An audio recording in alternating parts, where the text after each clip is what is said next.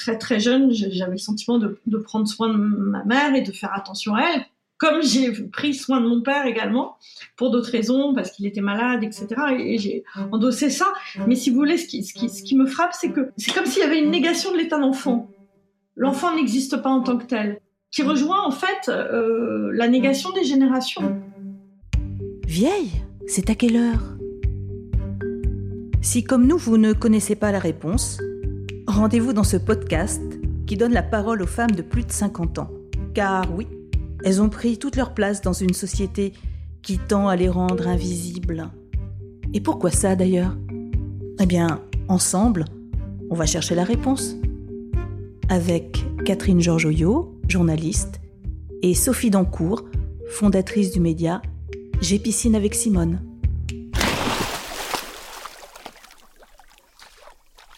Dans cet épisode, il est question de mère, de fille et de l'esprit de mai 68. Trois récits forts dressent le constat de relations troubles entre elles. Qu'elles soient absentes ou présentes, toutes les mères de ces récits conditionnent aujourd'hui la prise de parole de leur fille cinquantenaire. Avec le consentement, Vanessa Springora parle de l'emprise de la jeune fille de 14 ans qui se donne corps et âme à un prédateur. Camille Kouchner fait le récit de l'inceste subi par son frère et notre invitée Virginie Linhart dresse le portrait d'une mère aimée et rebelle qui voit dans l'époque l'occasion de s'émanciper. De ces rapports intimes où chacune cherche sa place, naît une confusion générationnelle, des sentiments forts et ambigus. Bienvenue dans cet épisode numéro 6, intitulé 68 Mères amères. Je ne crois pas que c'est un livre euh, sur ma mère. Je, crois que c'est un, livre euh, sur les femmes et sur plusieurs générations même de femmes, parce que je pense que euh, c'est aussi une tentative de portrait de, qui étaient euh, mes grands-mères. Ensuite, sur ma mère, mais plutôt aussi sur les femmes de la génération de 68, etc. Et puis ensuite, c'est aussi un portrait sur les femmes de mon âge moi, je suis de, cette génération d'avant MeToo, etc. Et j'ai aussi voulu raconter ce que c'était comme parcours que de vouloir devenir réalisatrice, autrice, à une époque où euh, ça restait encore un monde extrêmement fermé et finalement machiste. Je, je, dirais pas que c'est un livre sur la mer. Et souvent, euh, les gens m'ont dit ah bah voilà, t'as as écrit un livre sur ton père euh, le jour où mon père s'est tué. Et puis là, maintenant, t'écris un livre sur ta mère. Alors la prochaine fois, ça sera qui? Ça sera ton frère ou ta sœur? Moi, je je le vois pas vraiment comme ça. Je pense plutôt que c'est une réflexion sur euh, la maternité au sens large et sur les femmes à travers à travers ce siècle et leur itinéraire. En revanche, là où ce livre est particulier par rapport aux, autres livres que j'ai écrits, c'est effectivement que j'utilise le jeu, enfin j'ai toujours utilisé le jeu JE pour écrire, mais généralement je, me réfugiais toujours derrière une enquête euh, collective, je rencontrais toujours euh, des gens et, à travers euh, leurs histoires, leurs témoignages, je retissais ma propre histoire. Et là, j'ai pas ressenti le besoin de le faire. J'ai imaginé un instant que j'allais faire ça. Je me suis dit, bah, je vais aller voir euh, des femmes qui ont peu pro mon âge, c'est-à-dire qui sont nées dans les années 70 et donc qui ont eu des mères euh, voilà très marquées par euh, par le mouvement de 68, par tout ce qui s'en est suivi. Et il y a eu énormément de choses bonnes dans ce mouvement notamment la liberté des mœurs, euh, une plus grande égalité entre les hommes et les femmes, une, plus, grande liberté sexuelle, la possibilité de choisir quand on voulait un enfant ou pas, etc. Tout ça, tout ça pour moi est extrêmement euh, fort et important. Et je pensais que j'allais faire un livre comme ça, euh, j'allais partir en enquête auprès de, femmes de mon âge et que j'allais écouter leur récit de leur rapport avec leur mère. Et puis, en fait, je me suis dit que j'en avais pas besoin. Mais pour toutes celles qui n'ont pas ou peu connu cette période, c'est qui la femme de 68 C'est la question que pose sur RFI Juliette Rangeval à Michel Perrault, historienne des femmes et militante féministe, en mars dernier. La femme de 1868, c'est une femme à la fois contrainte et qui aspire à la liberté. Contrainte parce que, au fond, la société de cette époque est très conservatrice famille, euh, etc. Mais il y a des quantités de signes d'émancipation. D'abord, il y a de plus en plus de femmes qui travaillent dès cette époque-là. Et puis, euh, en 49, vous me direz que c'est 20 ans avant, hein, Simone de Beauvoir a quand même publié Le deuxième sexe. Et euh, la génération euh, qui est là en 68, la, génération féministe connaît, mmh. hein, connaît. Et, par conséquent, il y a à la fois beaucoup d'aspirations et en même temps des contraintes. Les femmes ne sont pas au premier rang quand même. On ne naît pas femme, on le devient. Oui, c'est en somme la formule qui résume euh, l'ensemble de mes thèses. Et ce qu'elle signifie est très simple, c'est que être femme, ce n'est pas une donnée naturelle. C'est le résultat d'une histoire. Il n'y a pas un destin biologique, psychologique qui définisse la femme en tant que telle. C'est une histoire qu'il a faite, d'abord l'histoire de la civilisation, qui aboutit à son statut actuel, et d'autre part, pour chaque femme particulière, c'est l'histoire de sa vie, en particulier c'est l'histoire de son enfance, qui la détermine comme femme, qui crée en elle quelque chose qui n'est pas du tout une, une donnée, une essence, qui crée en elle ce qu'on a appelé quelquefois l'éternel féminin, la féminité.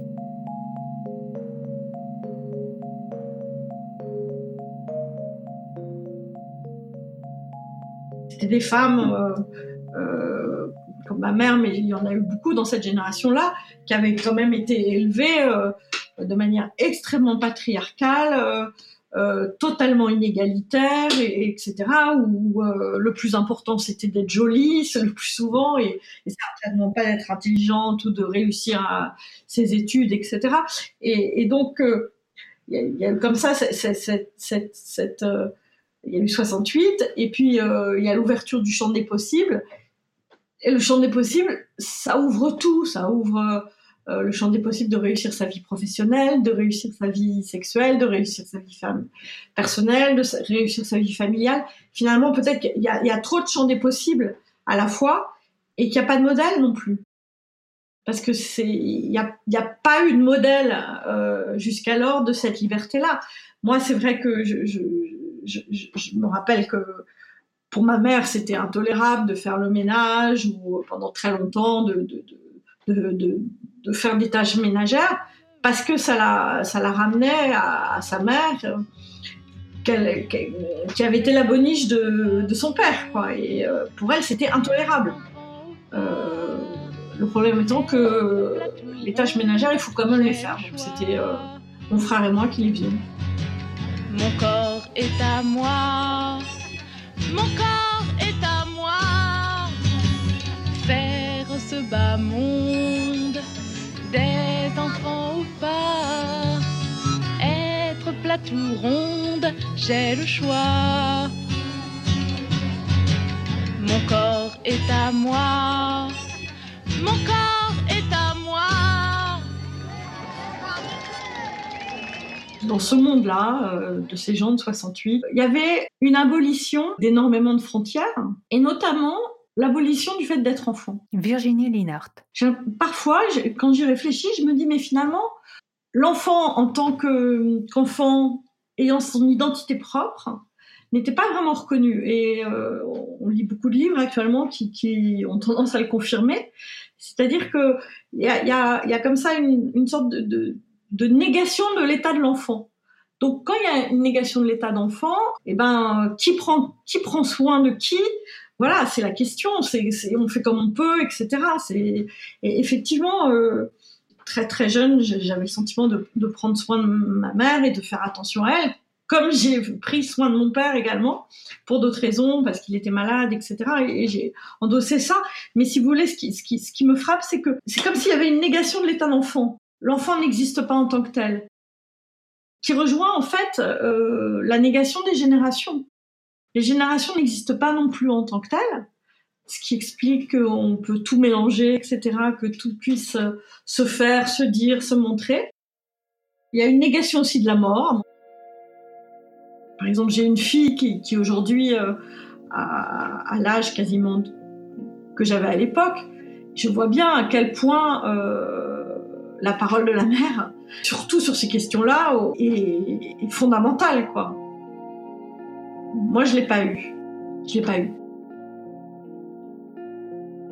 Mais c'est tout à fait possible que ça soit simplement parce que euh, je l'intéressais pas en tant que mère, elle, ne me pensait pas en tant que mère, etc. Ou alors elle, était aussi euh, extrêmement blessée de, cette histoire que j'avais eue euh, avec cet homme qui était quand même un de ses anciens amants et que donc elle, ne voulait pas en dire un mot. Bon.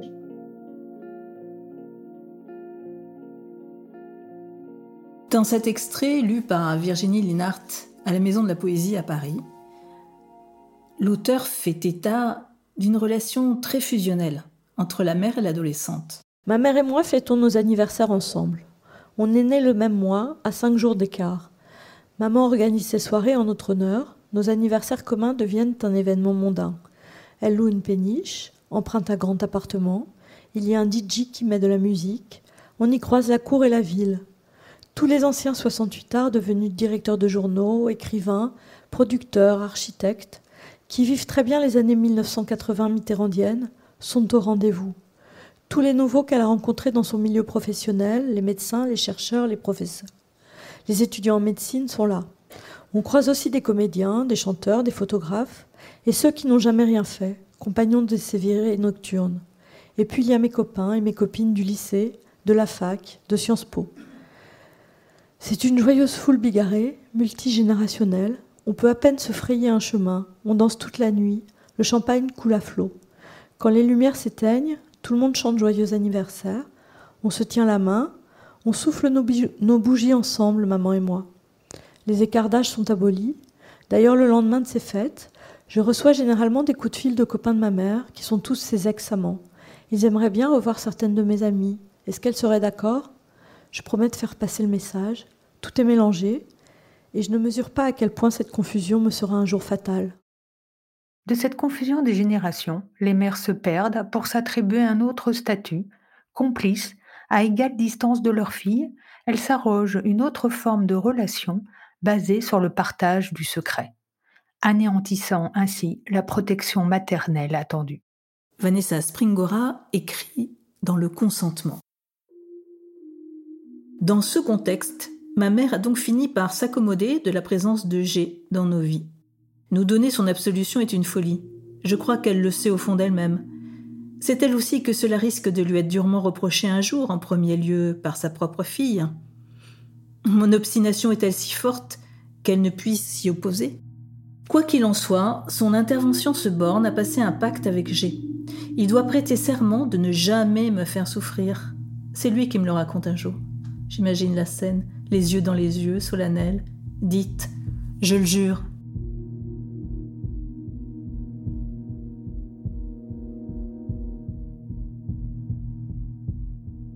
Dans un tout autre milieu où les artistes n'exerceraient pas la même fascination, les choses se seraient sans doute passées autrement. Le monsieur aurait été menacé d'être envoyé en prison. La fille serait allée voir un psychologue aurait peut-être évoqué le souvenir enfoui d'un élastique qui claque sur une cuisse ambrée dans un décor oriental, et l'affaire aurait été réglée, point final. Tes grands-parents ne doivent jamais savoir, ma chérie. Ils ne pourraient pas comprendre. Me glisse un jour ma mère au détour d'une conversation.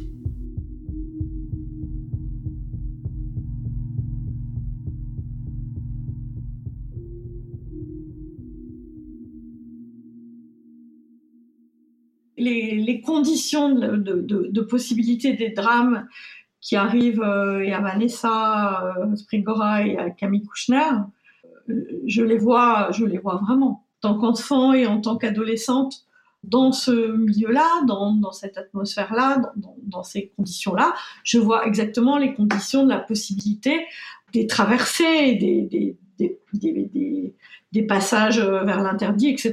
Je, oui, oui, je le vois complètement. On est face à, des mères euh, très puissantes. Camille, elle adore sa mère aussi. Euh, elle, en, elle, elle en dresse un, très beau portrait aussi. C'est une vraie passion, etc.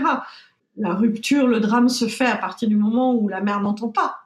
Mais euh, jusqu'alors, c'est également une, passion immense et elle est très élevée à l'aune de cet exemple-là, etc. Lors d'une interview accordée au journal Le Figaro le 13 janvier dernier, Camille Kouchner confie, je cite, Ma mère, ce n'est pas qu'elle n'a pas compris, elle a très bien compris. Ce n'est pas qu'elle a refusé, elle a tout à fait admis. C'est encore pire, elle a minimisé. Elle s'est mise à le protéger lui qui n'a même pas nié. Tout était de ma faute, quoi que je fasse, que je parle ou pas, je détruisais sa vie.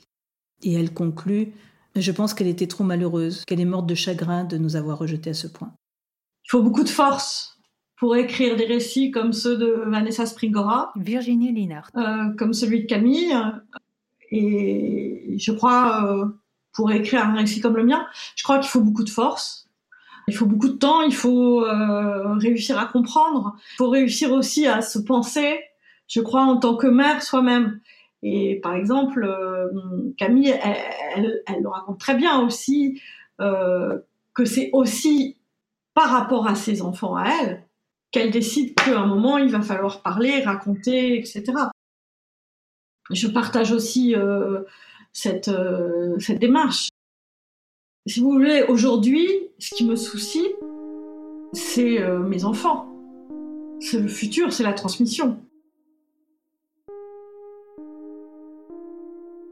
Moi, euh, voilà, ce qui est fait est fait, euh, les traumatismes ont eu lieu, euh, la psychanalyse a réparé tant bien que mal, l'amour a beaucoup mieux réparé que, le reste, et, puis, voilà, ce qui est fait est fait.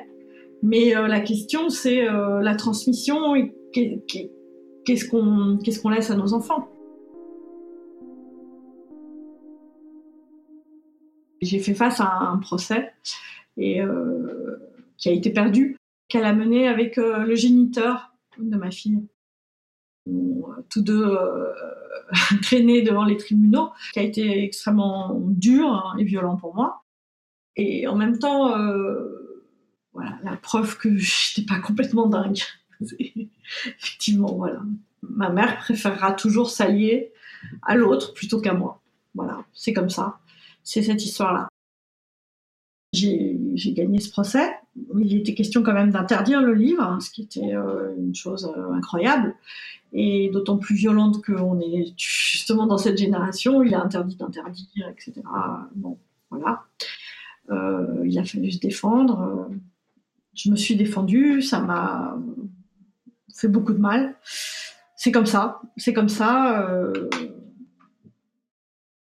Moi, j'étais dans une urgence qui était que j'avais besoin d'écrire cette histoire euh, principalement pour ma fille aînée parce que je pensais qu'elle avait besoin que ce soit elle m'a rien demandé et tout mais j'avais le sentiment qu'il fallait que cette histoire soit écrite pour qu'elle puisse euh, s'en émanciper. Et donc en fait euh, je l'ai faite pour elle. Je l'ai vraiment faite pour qu'elle s'émancipe de cette histoire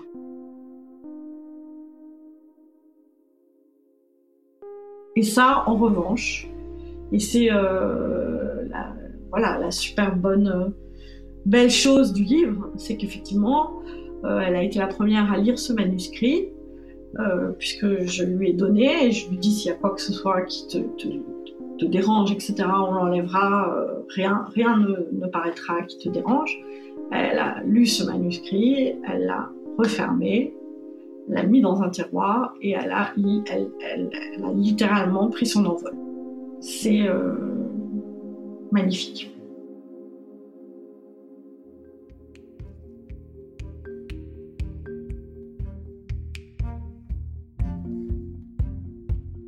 Vous avez aimé ce podcast? Réagissez en le faisant savoir sur votre plateforme préférée, cœur et commentaires, on va absolument tout prendre. Et si vous voulez poursuivre la discussion, eh bien rejoignez la communauté de J'ai avec Simone sur la page Facebook et faites-nous part de vos envies.